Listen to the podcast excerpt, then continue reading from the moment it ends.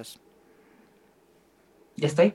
Ah, hola amigos, bienvenidos a Desbaratando la Movie, miércoles de Desbaratando la Movie.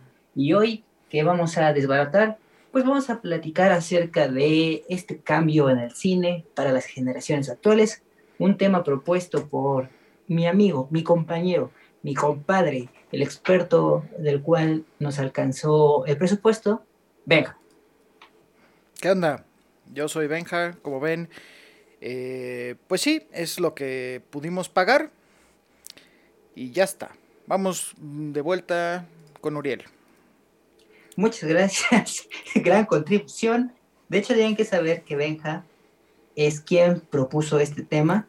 Y vamos a iniciar con la noticia más reciente eh, sobre todo este rollo de generaciones de cristal.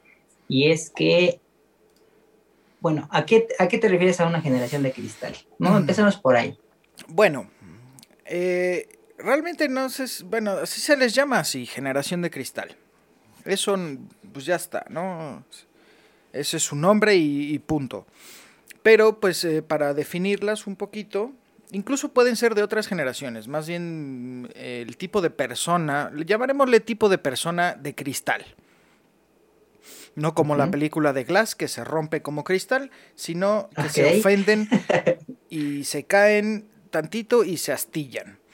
Es esta, pues, ¿cómo le podemos llamar? Personalidad, estas nuevas eh, tendencias en las personas que todo está mal, todo debería de ser eh, bonito y, limpio y todas esas cosas. Políticamente correcto. Sí, exacto, todo eso que ya sabemos, pues eh, realmente nos llega a afectar a las personas que hacemos eh, contenido. ¿Por qué nos llega a afectar? Porque si bien estamos en una época donde la libertad de expresión pues es bastante mm, amplia, eh, Ups. Ups. La libertad de expresión es bastante amplia estamos eh, atorados a crear contenido que guste a la gran mayoría. Y como la gran mayoría de estas nuevas generaciones pues están criando con, vienen con estas enseñanzas más em, delicadas, por ponerlo de alguna manera, pues eh, estamos de alguna manera limitando lo que podemos hacer o lo que se puede mostrar en pantalla. Ok. Eh, bueno, eh, que ya vamos a poner ejemplos más específicos, hablamos acerca de el color, el cambio de color de piel de algunos personajes, eh, actores siendo atacados por no ser de un género o de una raza específica eh, cuando han sido contratados para hacer algún papel, cuando en las películas no se puede mostrar cierto tipo de contenido porque es, entre comillas es muy fuerte. Hablamos de todo ese rollo, ¿no? Eh, por ahí había un meme de Mortal Kombat, del trailer que salió de Mortal Kombat, que decía Generación de Cristal y sacaba a los hijos de Ned Flanders eh, con una cara de, impactados y con generaciones antiguas así como de, ah, sí. Eh, ¿Cómo viste ese tráiler? A mí no se me hizo para nada sangriento, ¿El tráiler de Mortal Kombat? Sí. No, no fue para nada sangriento. De hecho, me parece muy... Pues bastante X en realidad. Sí, muy tranquilo, ¿no? Eh, pues sí, lo normalito en realidad. Eh, justo quiero mostrar eh, esta imagen que mencionas. Dame un momento. Ok, bueno, mientras le sigo platicando. por ejemplo, Disney Plus también se acaba de meter en un rollazo, porque Disney Plus es la, plataforma de streaming de Disney y que es un contenido que será muy infantil. Hasta el día de hoy, no, hasta el día lunes me parece, bueno, en estos días, que ya implementaron la sección Star, que es todo el contenido que compraron de Fox, que no es para niños, que es eh, pues ya un contenido más general y pues ahí pasó al revés, o sea, ahí Disney se tuvo que adaptar a la necesidad del consumidor de decir, pues es que en Disney Plus me estás dando puras caricaturas y puro Disney y puras cosas que pues la neta, o sea, está chido, pero sí necesito como más contenido. Bueno, eh, eh, aquí está la imagen, eh, la vas a encontrar de tu lado derecho. Y ahí está la imagen. Hasta arriba podemos ver tráiler de Mortal Kombat. Los hijos de Ned Flanders que pues están llorando y pálidos. Y pues los chavorrucos que somos todos nosotros babeando. Así es, así mero es. Así mero es. Eh, bueno, eh, discúlpeme usted, lo interrumpí muy groseramente. No, no, está bien.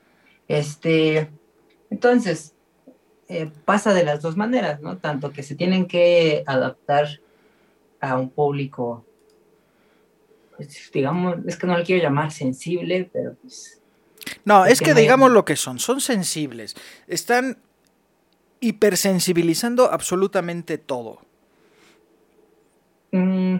Sí, sí. Estaba, es que estaba, estaba yo cavilando cuando me dijiste este tema y dije, a ver, o sea, ¿será que están hipersensibilizando a las generaciones que vienen? ¿O será que nosotros estuvimos expuestos a contenido que realmente no era el adecuado para nuestra edad? ¿A qué me refiero? Yo eh, soy de los 80, nací en, en el 88, entonces todos los 90 una época en donde el Canal 5, que era el canal infantil por excelencia, eh, compró, eh, el único, no, bueno, también salió el 7 después, pero bueno, el punto es que se compraron un paquetito de series de animes.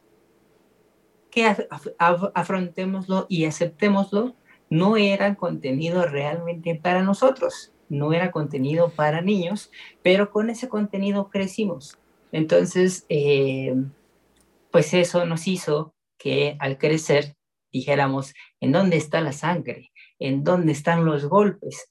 ¿En dónde está eh, la aventura en esas caricaturas tipo eh, Steven Universe, tipo, bueno, ya me, ya me cacharon, ¿no?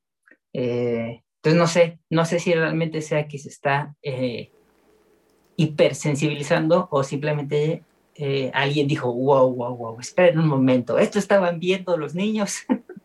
Steven Universe, dices? Steven Universe. Vamos a poner un eh, video al azar. Un video al azar.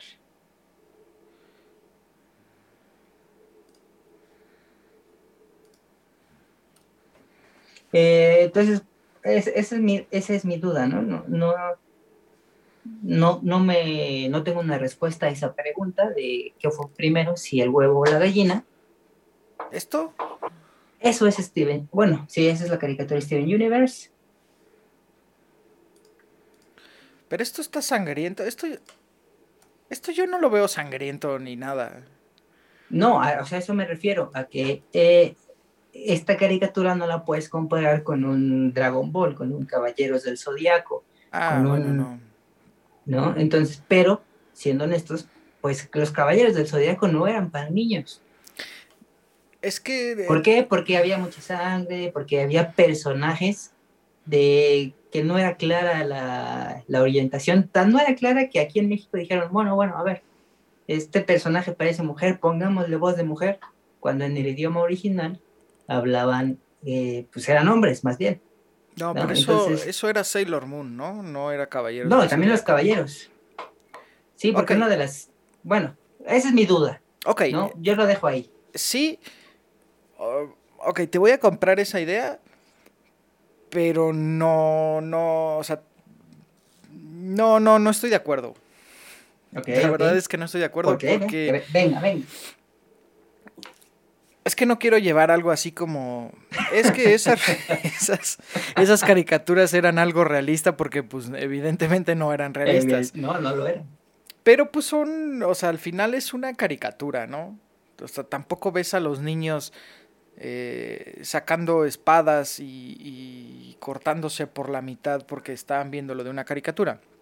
pudieron haber pasado muchos accidentes porque ya veo que me van a decir, no, en 1992 hubo un caso muy sonado que dos hermanas, ok, sí, puede llegar a pasar, pero pues eso es porque la gente es subnormal, no porque hayan visto caricaturas. No, no, no, no podemos culpar eh, las caricaturas y los videojuegos y todo eh, de la violencia o de la subnormalidad de la gente. Exactamente. En cambio, lo que pasa ahora es que empiezan a hacer contenidos que son completamente políticamente correctos, que son así, que son así, y casi es que están sembrando un miedo en esa generación nueva. Y bueno, en otras también los llega a afectar, pero están sembrando ese miedo de que ya hasta, hasta te da miedo salir a la calle y, y voltear a ver a un niño que está jugando y tú, o sea, de que estás caminando y volteas, ¿no? Y ves dices, no, no, ahí hay un niño, voy a taparme porque si no me van a decir que, que, que, soy un pedófilo y no voy a traer mi playera de Dragon Ball porque me van a decir que esto y están generando, creo que ya más que una cultura de respeto, un miedo hacia las cosas. O sea, ¿por qué hay miedo de decirle a alguien, oye, tú eres chino? Pues sí, soy chino. O tú eres eh, negro, o tú eres blanco, transparente, ¿no? Gente muy nórdica que tiene la piel muy, muy blanca. ¿Por qué nos da miedo decir eso? Pues no es ofensivo ni es nada. Que ya lo ocupe la gente de manera ofensiva es distinto. Sí, yo creo que más bien fue como una, un periodo eh, de tiempo y un cierto tipo de gente que precisamente empezó a ocupar todos estos eh, modismos, no, no modismos, todas estas descripciones para hacerlo despectivo y se quedó como la grosería. Cuando realmente, por ejemplo, en México no, es lo, no tiene el mismo agravio social decir negro que en Estados Unidos. O aquí en México sí puedes decir, ah, el negro, ¿no? Ah, incluso está el apodo, ¿no? De hecho, yo tenía, cuando iba en la prepa, dos amigos que eran morenos y uno era, siempre hay un negro, o sea, siempre en ese grupo el más morenillo es el negro, siempre, y es un apodo. En mi grupo, ajá. Y en este, eh, en mi prepa, con los que yo me juntaba, pues eran dos y uno era más moreno que otro, entonces era negro y el otro era más negro. pues sí, pero lo ocupábamos, o sea, no, no tiene el mismo agravio eh, social, pues, no es como la grosería, como en Estados Unidos, eh, porque la cultura es diferente. Pero aterricémoslo al, rollo audiovisual. ¿En dónde vimos esto? Eh, por ejemplo, en donde ya le quieren dar oportunidad a personas eh, de color, personas negras, eh, dándoles papeles de personajes blancos. A mi parecer, ¿en dónde está la controversia?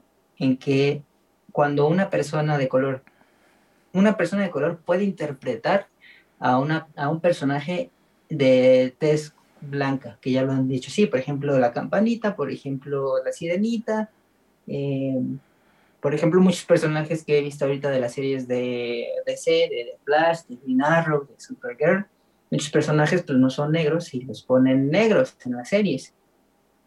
Pero no está bien cuando es al revés. Cuando un personaje es como si pusieran a Black Panther eh, blanco ahí la gente los come, los acribilla, los matan. ¿Por qué? ¿No? O sea, ahí sí está como, no sé, se me hace como extraña esa, esa dualidad de pensamiento. Bueno, la realidad de las cosas es que la gente es, eh, pues es, tiene una doble moral. ¿no? Esa es la realidad de las cosas. Y si tú vas, y te lo puedo demostrar a ti y a ti y a ti. Si tú vas manejando, si tú tienes eh, un vehículo y vas manejando o incluso en transporte público y se atraviesa un peatón, ¿tú qué dices? Este pinche peatón está, que se quite, que no sé qué. Correcto. Pero si tú vas caminando y te atraviesas exactamente igual, pinche conductor no se fija, los peatones tienen derechos y es una pestosa doble moral que tiene todo el mundo. Y eso no está nada bien. Y al momento de llevarlo a, artes gráficas, al cine, a fotografía, pues está aún peor. Porque entonces, la, fíjate que la técnica no cambia, ¿no? Es lo que he estado viendo. Las técnicas de generar audiovisual no cambian tanto, sino que van como evolucionando un poco. Lo que está cambiando mucho es la narrativa. Y cuando metemos esa doble moral apestosa en la narrativa, pues termina siendo un audiovisual, una pieza que pudo haber sido muy interesante, muy buena, a lo mejor si quieres cruda, viendo la realidad de las cosas, pero pues algo que es realista y algo que marca y algo que va mostrando lo que la sociedad en ese momento. Pero pues al momento de meter todas esas restricciones, pues terminamos con una cosa ahí que podría estar divertida, pero pues ya no queda divertida porque sería grosero para cierto grupo de personas y ofensivo para cierto otro grupo de personas y divertido para cierto otro mundo de personas. Pero creo que están metiendo una ideología en general donde si tú te ríes de un estereotipo, de algún algo, solo por divertirte, ya está mal visto. Híjole, es que está, está complicado. Ahorita que lo estabas eh, mencionando, por ejemplo, eh, la controversia que se armó hace no mucho sobre Disney y cómo sus eh, animaciones tempranas, todavía eran a, blanco y negro,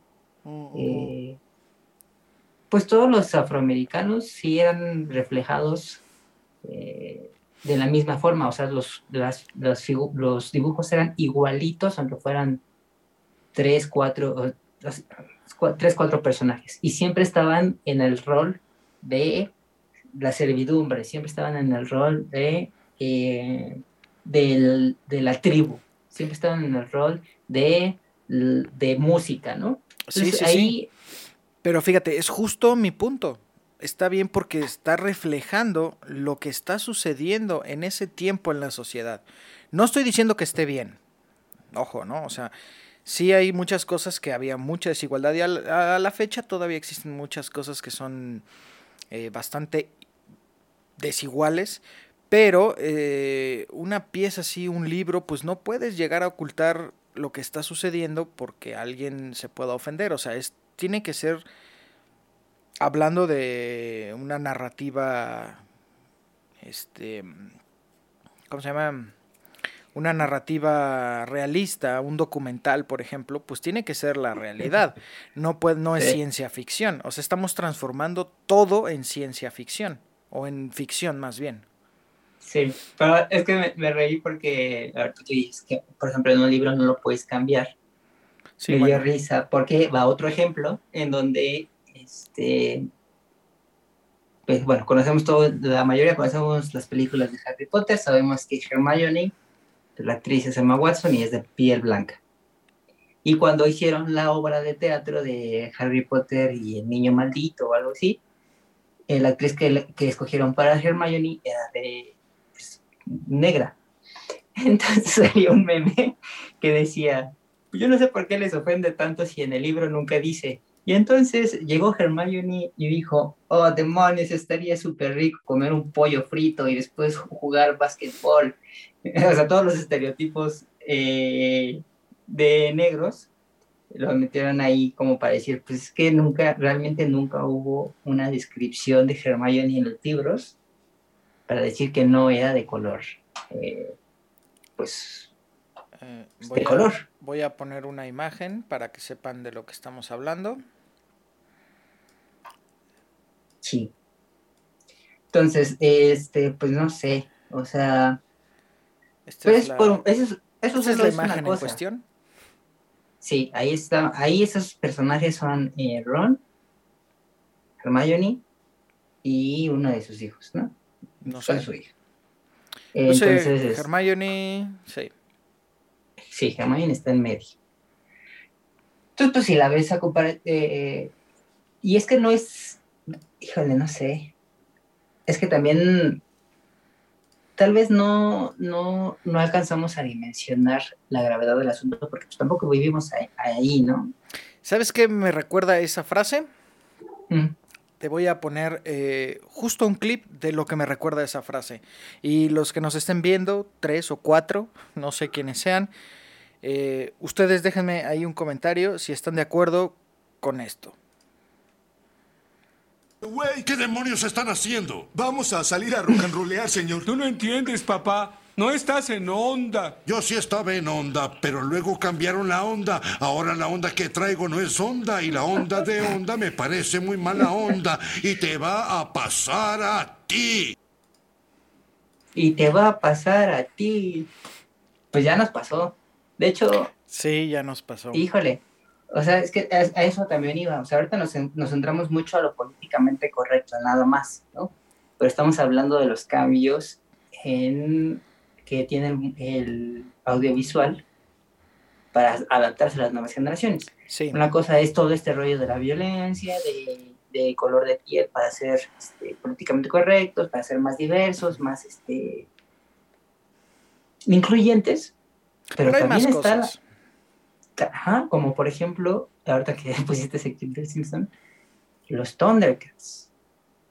Era un trabajo muy bueno de arte, con sus dibujos, con sus sets, todo era dibujado a mano, pero eran dibujos muy buenos. Sí. Y después hicieron la adaptación para que la nueva generación le llamara la atención con dibujos redondos y más simples. Eran los, pero ese no fue un proyecto aparte, nada más que hizo algún ridículo. No, sí, sí hubo por ahí un este, sí salió por ahí, pues deberían de castigarlo. Y actualmente hicieron lo mismo con Aquaman, que va a salir una serie de Aquaman, y es lo mismo. Este, cambiaron la estética totalmente para adaptarlo al gusto de las generaciones actuales, o de lo que están acostumbrados a ver, tipo dibujos como lo que vimos de Steven Universe. Ok, entonces, a ver, déjame ver si para ir enlazando esto. El audiovisual, la narrativa, pues, se tiene que ir adaptando a las nuevas generaciones. Eso nos queda claro, ¿no? Eso ha sido siempre y va a seguir siendo al futuro. ¿Correcto? Más o menos. Bueno, más o menos, pero ha ido cambiando, se ha ido adaptando.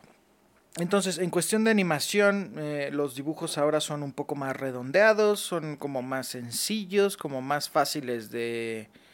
O sea, no son personajes que visualmente sean tan complejos. En cuestión de personajes, pues están agregando mucha diversidad. Este. Eh, supongo que están agregando mucho lenguaje también inclusivo en series, en películas.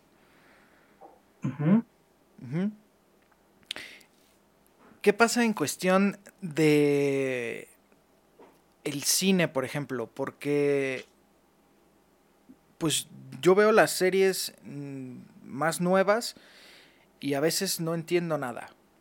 ¿no? O sea, el, cliché más grande de una serie como nueva es son unos morros que van a una escuela gringa y les pasa alguna cosa que normalmente es un tema sobre bullying, que normalmente es un tema sobre redes sociales, que es como ese mundo, ese mundo virtual en el que ahora viven, ¿no? Ya no es tanto el mundo real, sino lo que sucede ahí. ¿Correcto? Sí.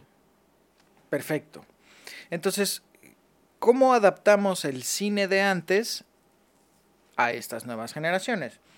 Agregamos solamente las tendencias en moda, en música, en, pues en la manera de comunicarse. Ya por ahí había unas escenas muy curiosas en ciertas películas, como en un rango en medio, donde un fulano que es un chaborruco le marca por teléfono a una chavilla que es más de nueva generación y se queda así como de, wow, ¿qué es esto? Una llamada, nunca lo he visto, ¿no? es como de, bueno, pues sí, ¿no? Ahora que las nuevas generaciones prefieren mandarse mensajes que llamarse por teléfono. Entonces, ¿solamente así lo adaptamos? ¿O hay alguna otra cosa que sea como clave para notar que una pieza audiovisual, una película, un corto, lo que sea, ya está más enfocado a nuevas generaciones? Yo creo que eh, en cuestión del cine no se enfoca tanto en las generaciones, sino en las, en las modas y en las tendencias actuales. ¿A qué me refiero? A que, por ejemplo, mm, hace unos años la tendencia fue lo retro, ¿no? Y tuvimos eh, un Thor Ragnarok con estética ochentera, incluso la música. Y de hecho, muchos trabajos audiovisuales se basaron en esa estética, desde Stranger Things, que fue el que dijo, los ochentas regresaron, Sí. Hasta hace apenas unos meses con Wonder Woman 1984. Pues como que el medio audiovisual no siento que se adapte tanto a las generaciones actuales, sino más como a lo que vende. Ok. Eh, entonces, por ejemplo, dijeron, no, pues ahorita los superhéroes están de moda y venden, ¡zas! Tremendo golpe de, de películas de superhéroes, ¿no?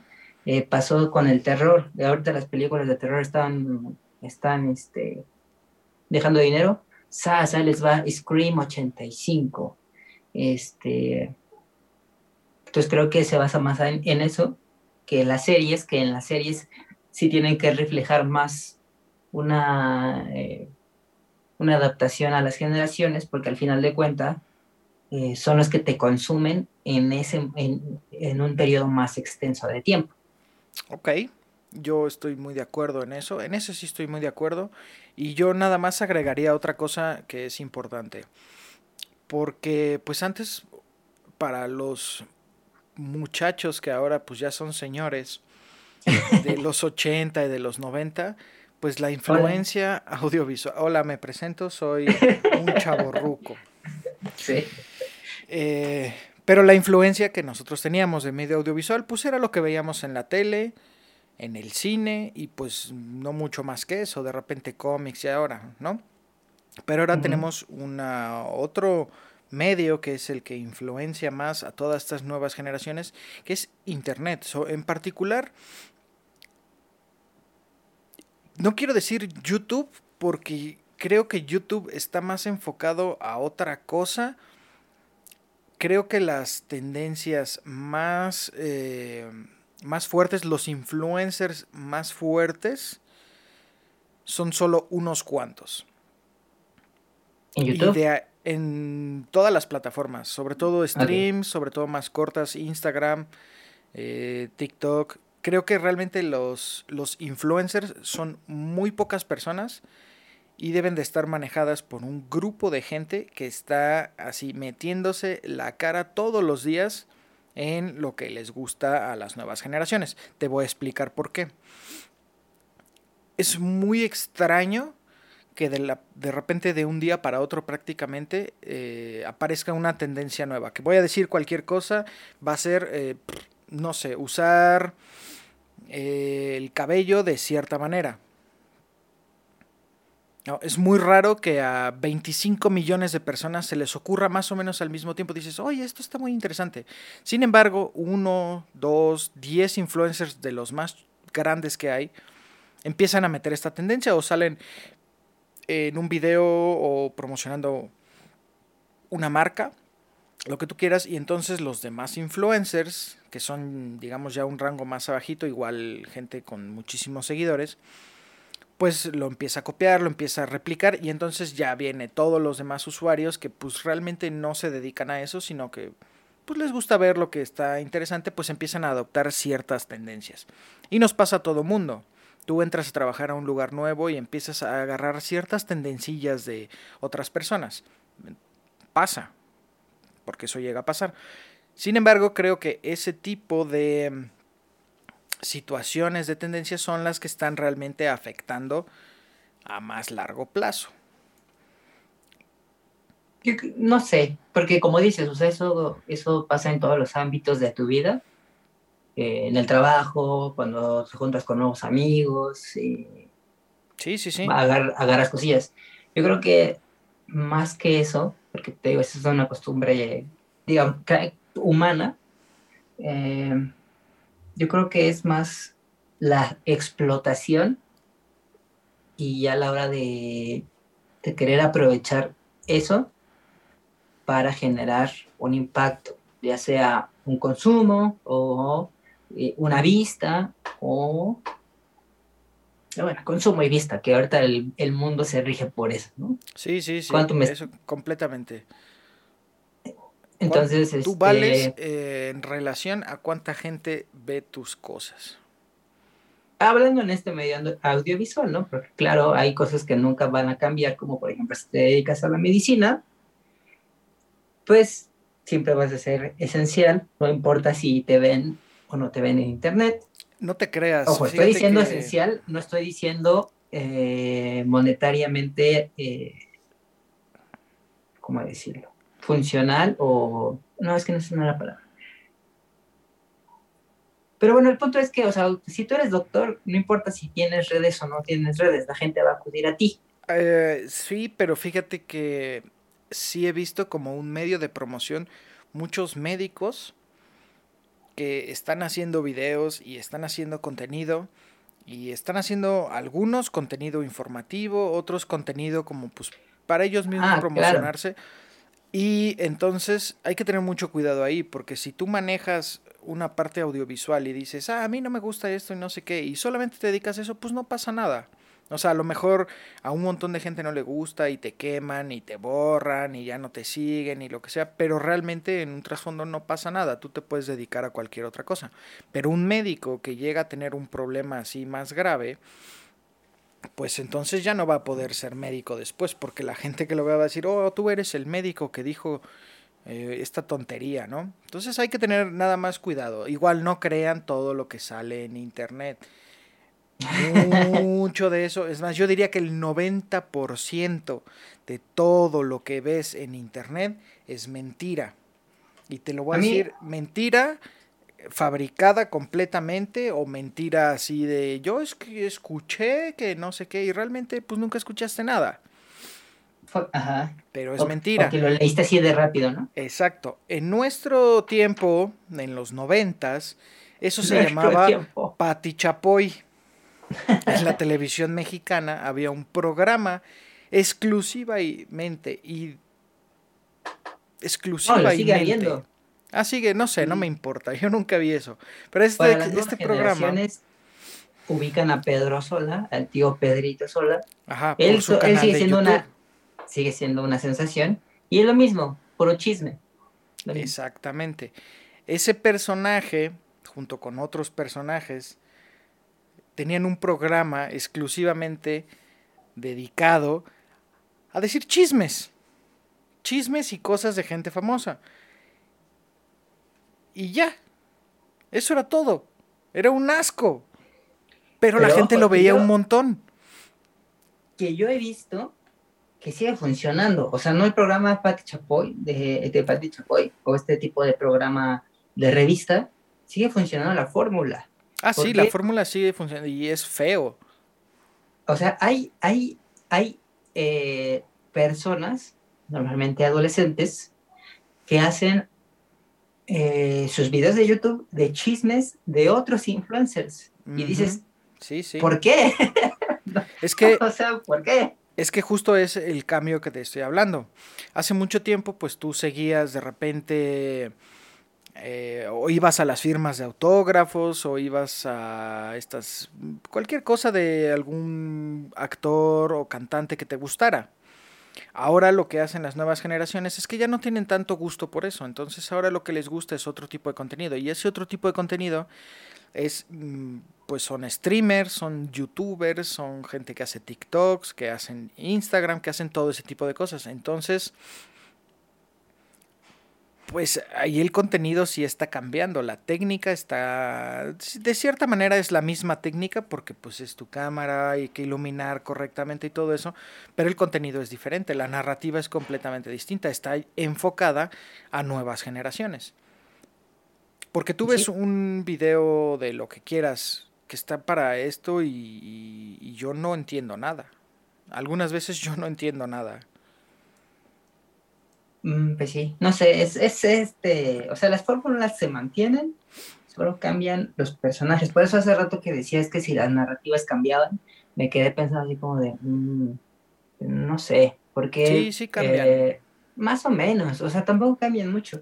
Eh, es que las historias siguen siendo las mismas. O sea, la mayoría de historias románticas se siguen basando en Romeo y Julieta. Solamente Sí. les, cam- les cambian el nombre y la situación. Eh, tal vez eso que dices, ¿no? De que ahora pues ya no se van a mandar mensajes con sus mandaderos eh, medievales. Ahora se van a mandar mensajes de texto. Este, ahora no la va a visitar a medianoche eh, escalando un árbol y la va a ver a través de la ventana. No, Ahora eso le va a ahora hacer una llama- llamada. Eso ahora se llama acoso y te pueden poner Exacto. una orden de restricción. Pero ves qué feo. no es- en ese caso no es acoso porque se supone, se supondría que pues, Romeo y Julieta es una relación eh, consensuada entre ellos dos. Romeo y Julieta es la relación más tóxica que hay en la vida. Ah, claro, claro, claro. Eso Como es- muchas otras. Sí, sí, eso es. Qué Entonces, curioso te que, decía que- baja- Sí. Bueno, Pero es lo que te decía, no, no siento yo que las eh, narrativas cambien mucho, creo que más bien cambian el escenario en que los ponen. Eh, los superhéroes están basados en dioses griegos, en dioses aztecas, en dioses eh, romanos, eh, y las historias de amor están basadas en Romeo y Julieta y están basados en otros clásicos de, de Shakespeare. Eh, la ciencia ficción está muy basada en en, no me acuerdo cómo se llama, pero en este autor Orwells, con su 1984, y realmente no, eh, La Guerra de los Mundos también. este, terrible película. Bueno, la, la, la- el remake actual, la, la original, Sí, sí, sí. De, la original fue todo un hito que, pues, bueno, ¿para qué te cuento? Eh, entonces, eh, híjole, no sé, no sé. ¿Cuál sería tu, tu, tu, tu conclusión acerca de esto? Yo creo que si te dedicas a pues a generar contenido, a hacer audiovisual, te vas a tener que adaptar a lo que guste a las nuevas generaciones, te guste o no. Ahora, si tú pues tu onda era buena y la onda de ahora te parece muy mala onda, eso solo va a seguir empeorando, amigo. Déjame, te digo de una vez que eso no va a mejorar. Así que pues ir pensando en actividades nuevas, ir pensando en cosas nuevas que hacer. Y o pues, siempre puedes eh, recorrer a lo anterior y que tus nietos lleguen y, oh, mi abuelo escucha una música bien interesante en su reproductor de CDs. Porque seguramente muchos de ustedes tienen una colección enorme de CDs y de DVDs. Que en 10 años eso va a ser como los cassettes o todavía como los viniles, que bueno, muchos se está retomando. Pero mi punto es, si no te agarras, eso te va a comer vivo. Eh, así que ya está, esa es mi conclusión. Perfecto. ¿Hay alguna opción? ¿Hay algún ejemplo, más bien dicho, que sí te haya gustado que lo hayan adaptado a algo actual? Porque ya No. nos quejamos mucho, pero seguro por ahí hay algo que digas, eso sí estuvo bien adaptado. No, Nada, no. absolutamente nada. De lo que he visto, no. Y pues otras cosas, pues no, pues no las sé porque no las he visto. Pero de lo que he llegado a ver, digo, no, este contenido no me gusta, no lo entiendo, no me aporta nada absolutamente. Y me meto a ver muchas veces comentarios sobre esas publicaciones y la gente está fascinada, fascinada con lo que vieron. Y yo la verdad es que no lo entiendo. Un yo ejemplo. ya no estoy en onda. ¿Cuál es el ejemplo de esa? Eh, bueno, hay, hay muchos videos actualmente donde sale un personaje así agarrando el teléfono y, oh, miren, mi dinos, teclado. ah, dinos cuál. Dinos Es que- el nombre. Es que no sé, lo he visto 50 veces porque es lo que te digo. Uno lo hace y después lo hacen todos. Ah. Ah, bueno, ok, ok. Entonces, pues yo Entonces, vi uno un así. teclado. Ajá, por ejemplo, no, ese es uno así que he visto. Miren, mi teclado hace un ruido bien extraño y tocan unas teclas y no pasa nada. Y tocan otra tecla y sale un ruido así horrible. que es como una broma que ya está ¿Te acuerdas cuando antes te mandaban un link y le picabas si era una canción de un güey bailando como de los 60, 70? No. Em, sí, sí debes de acordar. Tal vez si, si lo pones. Ah, a ver. Pues es que para Yo- encontrarlo. El, sí, no, yo creo que va a estar difícil. Bueno, era un, era un güey que era un video musical como de los 70, algo así, que salía Ajá. cantando un güey flaquillo de copete con un saquito como beige. Ah, ya, Rick Astley. Bueno, eso. ¿Ves que eso se hizo? tun, tucu, tun, tucu, tun. Ajá, sí. esa madre. Bueno, es que eso se hizo muy conocido un tiempo. Pues esto es algo muy parecido, o sea, es el mismo concepto. Pero pues yo veo eso y digo, ah, yo pensé que en serio iba a preguntar algo, ¿no? En serio iba a ver cómo... Y entonces dije, nah, esto es una mugre. Y empiezo a ver los comentarios, ah, jajaja, morí de risa, ah, jajaja, jamás lo voy a guardar, compartir, like. Y yo, ¿qué? ¿Ni ¿Qué? No lo entiendo. Ahí fue cuando me di cuenta, dije, soy un viejo ya. Soy un viejo. Bueno, soy somos viejos. Pero bueno, tus conclusiones. Ah, Yo creo que, yo creo que la inclusión eh, de razas, de género, está bien eh, cuando se hace realmente de corazón y no por vender el maldito producto. Eh, por ejemplo, vimos eh, Capitana Marvel, no triunfó porque fue un feminismo muy forzado. Sí. Que parece ser que a Brie Larson, la protagonista, le dijeron, tú vas a decir en todas tus entrevistas que eres la más poderosa, porque ahorita es todo el poder a las mujeres, lo cual no está mal, eh, no lo veo para nada mal, pero se usó con un fin mediático y de marketing. En contraste con lo más eh, reci- reciente, por ejemplo, ahorita, eh, Wonder Woman, la primera, cuando salió Wonder Woman, pues realmente, o sea, sí, ella era la protagonista, una protagonista fuerte, una protagonista y activa, y a la gente le gustó porque dijo, bueno, o sea, no, y hay mensajes feministas, pero no se sintió de tal manera tan forzada. Eh, ahorita la serie que la está rompiendo, que es WandaVision, pues su protagonista es mujer, y la ponen como una mujer fuerte y como una mujer que está tratando de hacer cosas y no lo sientes forzado y no lo sientes eh, pues mal, ¿no? Y como está este ejemplo de las mujeres, este ejemplo eh, racial, en donde no tienes que poner un mexicano a fuerza porque tienes que cumplir tu cuota, Ujú. eh, sino que, pues, o sea, que sea de corazón, ¿no? Que se vea que, que la historia o que los que están trabajando en ese proyecto realmente quieren eh, sobre, hacer sobresalir a estas personas, como se dio en el ejemplo de Black Panther también. O sea, Black Panther creo que nada más se ve a lo mucho cinco personas de, de tez blanca, pero en ningún momento te incomoda, ¿no? En, en ningún momento dices, eh, esto está mal o esto está extraño. No. Cuando, eh, entonces, cuando, la- cuando el producto es hecho de corazón y realmente tienen ese, esa bandera puesta de decir, es que yo quiero empoderar a las personas de color por mis creencias, por mi, por mi código moral, se nota luego, luego y se siente y entonces los personajes no, o sea, no nada más que es que el negro sea poderoso porque es negro, sino es, es poderoso por todas sus raíces. En Eh, cuanto a lo demás, ajá, ajá.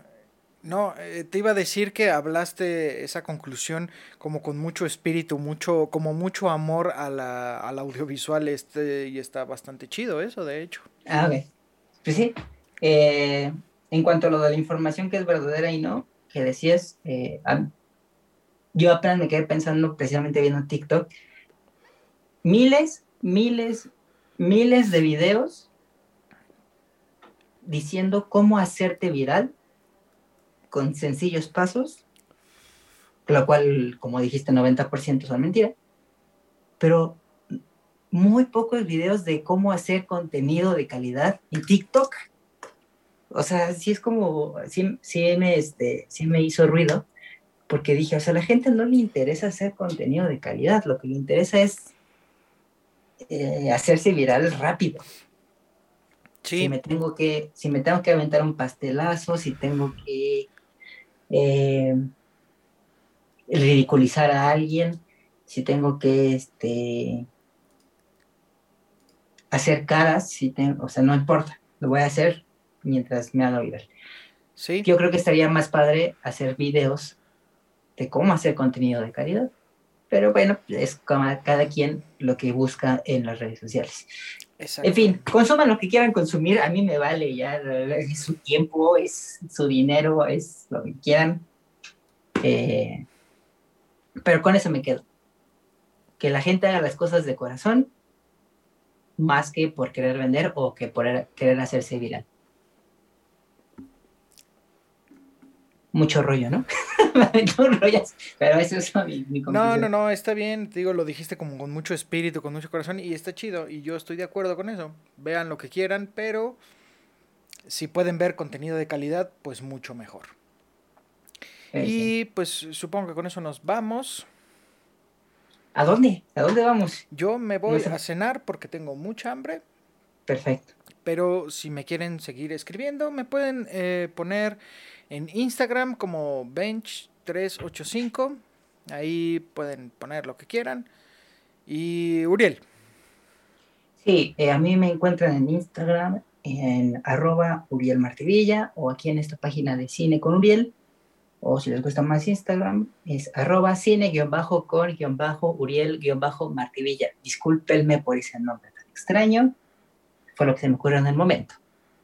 Perfecto. Y con ese bonito eh, mensaje de despedida, nos vamos. Yo les voy a poner el intro de nuevo y chao.